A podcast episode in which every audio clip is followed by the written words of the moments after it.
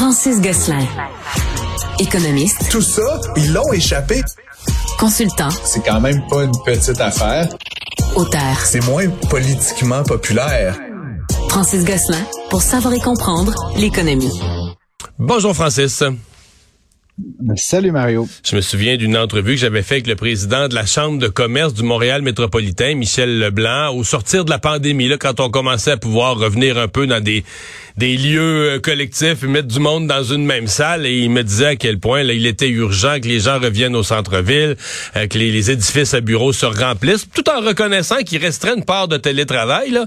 Mais il disait, il, il faut que le centre-ville se revitalise, les restaurants, les gens, les gens qui vont dîner, ça fait vivre des restaurants. Et que c'est pas en train de se passer, hein? Non, pas du tout, Mario. C'est ce qu'on constate. Là. Puis c'est, en fait, c'est de mal en pis. On aurait pu penser que graduellement, là, il y aurait comme un lent retour, là, justement, graduel vers le centre-ville, vers les bureaux. Euh, mais ce qu'on observe, c'est qu'il y a eu comme un retour rapide tout de suite après la pandémie. Je pense que les gens avaient comme avaient hâte de se revoir. Mais là, ce qu'on observe, c'est en fait une lente dégringolade des taux d'occupation euh, des bâtiments au centre-ville. Euh, ce qui est assez particulier, Mario, c'est que la région de Montréal est comme une des pires régions au, Canada. Donc, quand on se compare avec Vancouver et Toronto notamment, les deux autres très grandes métropoles, euh, on n'est vraiment pas en bonne position.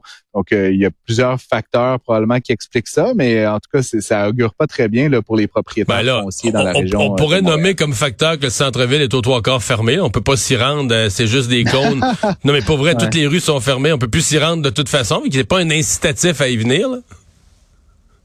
Non, c'est certain que l'enjeu de la mobilité à Montréal, Mario, est, gravissime. Je pense que on, on le reconnaît tous et toutes. Euh, il y a une partie de ça là, qui est le, va dire, le, facteur piste mais je pense que plus loin encore, le Mario, il, y a, comme un enjeu structurel à Montréal qui avait besoin de faire des, vieux des rénovations majeures. je sais bien. Plusieurs de ces artères. En tout cas, c'est toujours la même cassette, mais en gros, c'est comme c'est pas la bonne période. Puis on dirait que le timing historique, là, on va dire, si on prend la période euh, longue, là, est, pas très bonne. Euh, fait que c'est certain qu'il y a ça. Après, l'enjeu, Mario, c'est comme une espèce de prophétie euh, autoréalisante. S'il y a pas de gens au centre-ville, ben l'offre de restaurants, de, de, de loisirs, etc va avoir tendance à, s'effriter elle-même. On voit de plus en plus de restaurants qui sont fermés les lundis, les mardis, qui sont fermés euh, le, le, soir ou le lunch selon le type de restauration. Ça donne, ça donne moins d'offres à tout moment, ce qui fait que tu as comme peut-être moins envie d'y être là, par le fait même. Euh, et donc, encore une fois, c'est un véritable enjeu. Puis, Michel Leblanc de la Chambre de commerce a raison ben, il y a raison de s'inquiéter. Après, euh, les moyens qui ont été déployés, là, on peut euh, être un petit peu dubitatif. Je te, rappelle, Mario, que le ministère de l'Économie avait euh, investi là, à peu près 15 millions de dollars. Puis là-dessus, on a investi une partie assez importante, là, à peu près 4 millions de dollars pour des projets artistiques, dans l'idée que 15 projets artistiques allaient attirer du monde au centre-ville. Ça, ça a du monde. je... je connais pas grand monde là qui décide de venir au bureau pour voir l'anneau. Tu sais, c'est le fun de le voir. Là. Je veux dire, j'ai rien contre, là, mais tu sais, je pense pas qu'on fait des, des, décisions profondes de vie euh, pour venir voir là, tu sais, euh, une, une, illustration sur ben, un parce côté que si tu viens, Si tu viens au bureau tous les jours, là, tu sais, mettons l'anneau, là. Euh, ben, mettons que tu es, touriste en ville, à la limite, t'es impressionné, tu vois ça, tu fais un oh, puis un ah. Mais si tu travailles, mettons, toi, mais si tu travailles tous les jours au centre-ville, puis t'es encore impressionné à 180e journée, je veux dire, t'as une personnalité bizarre, là. à un moment donné, tu t'habitues. Oui, ce que, ce que je veux dire, c'est que ça va pas. Ça va, je pense que l'enjeu aussi, Mario, dans une certaine mesure, ce serait d'inciter les gens qui viennent, par exemple, deux jours par semaine, à venir une troisième journée par semaine, une quatrième journée par semaine. Puis c'est pas l'anneau ou, tu sais, comme je l'ai dit, une fresque sur le côté d'un immeuble qui va faire la différence. Il y a des enjeux structurants plus profonds qu'il faut vraiment régler pour réattirer les gens euh, dans, les tours à bureau. Mais Français, je t'amène sur un autre, euh, un autre aspect, une autre dimension de cette question-là, parce que je sais que la question se pose, puis pas juste à Montréal. Il, y a plus, il va y avoir du télétravail dorénavant. Il y a trop d'espace à bureau dans les villes. Euh, à des endroits, on se demande est-ce qu'on va transformer de l'espace à bureau en résidentiel? Est-ce qu'on va changer la vocation carrément? Est-ce qu'on va carrément, dans le fond, baisser les bras sur certains espaces, certains pieds carrés de bureaux en se disant, écoute, ça sera plus jamais, les, ça sera plus jamais du locatif à ce type euh, bureau euh, est-ce que ça, tu penses que ça va se produire à, Montréal? Ben, honnêtement, l'enjeu qu'on a actuellement, c'est le taux d'occupation. Puis le taux d'occupation, ben, c'est les pieds carrés disponibles sur le total. On transitait des, des pieds carrés auto en, en immobilier résidentiel, ben on ferait baisser le taux d'inoccupation, mais encore une fois, ça requerrait des investissements qui se chiffrent en centaines de millions, voire en milliards de dollars. Donc, je pense pas que c'est une solution là, qu'on peut espérer régler dans le prochain trimestre. Mais il y a certainement des voies à explorer là-dessus. Puis ça, c'est pas à coût de 15 millions du MEIE qu'on va l'avoir. Comme je dis, il va falloir rajouter un 0 ou 2 là, certainement pour régler le problème. Francis, on avait l'habitude de dire que de toutes les connexions aériennes au Canada, la plus payante, la plus automatique, c'était le fameux Montréal-Toronto. Euh, Qu'est-ce qui arrive avec WestJet? Ben, pour une raison euh, étonnante, Mario, ils ont décidé de suspendre mais si je comprends bien, c'est jusqu'en avril, là, tous les vols entre Montréal et Toronto. Ça laisse pas mal le monopole à Porter pour euh, euh, le petit aéroport du centre-ville et à Air Canada là, pour Pearson. C'est un peu étonnant. Puis suite, évidemment, à la, à la fusion, acquisition là, de Sunwing, qui avait promis que ça diminuerait pas la concurrence au Canada, ben on force d'admettre que ça a pas pris beaucoup de temps pour que la desserte d'un des trajets les plus fréquentés euh, soit rapidement diminuée. Donc, je pense que là, il faut se poser des questions. Ça risque évidemment de peut-être faire augmenter la tarification là, des deux transporteurs qui restent.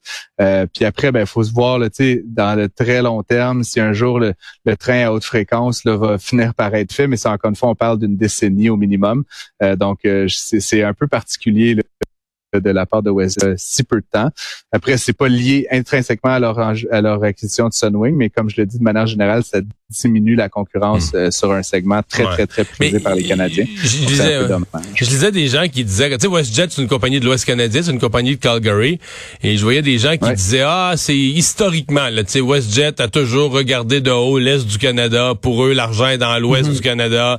On aime relier, on aime relier Montréal et Toronto avec Calgary, avec Vancouver, avec, euh, tu sais, avec l'Ouest, mhm. mais que c'est une compagnie qui a toujours négligé l'Est. Tu crois tout ça? Je sais pas. Puis encore une fois, moi je vois plus ça comme une, décision d'affaires, Mario. Là, sais, entre nous, euh, il le nombre, il doit y avoir des milliers de personnes qui font Toronto-Montréal chaque jour, quelques centaines qui vont à Calgary. Là, c'est pas, c'est pas un jugement de valeur. C'est juste un, c'est juste un fait. Là. Puis après, il y a une décision d'affaires. Il y a beaucoup plus de concurrence effectivement sur le segment Montréal-Toronto. Fait que peut-être que sur Calgary, ils voulaient raffermir leur position dominante. Encore une fois, j'ai pas le secret des dieux, mais c'est une mauvaise nouvelle pour les Montréalais et pour les Torontois, là, sur mon avis un rapport sur la protection des données privées qui pointe du doigt certains euh, certains lieux, certains équipements connectés qui font qui ont une mauvaise performance et au sommet du palmarès, les automobiles. Oui, effectivement. Euh, puis c'est vraiment presque toutes les compagnies là, qui sont euh, au banc des accusés. Euh, c'est un rapport là, qui, qui a été qui a été établi là, par la fondation Mozilla, là, qui est un organisme à but non lucratif californien, puis qui montre en fait que différentes compagnies, Nissan, Kia, General Motors, Hyundai, toutes sortes d'affaires avec les, données de leurs clients. tu sais, ça va de où tu es, à qu'est-ce que tu fais dans ta voiture, aux données éventuellement liées avec les caméras et tout ça. Hyundai pas ciblé une compagnie en particulier, mais qui carrément vend certaines de ces données-là à d'autres entreprises.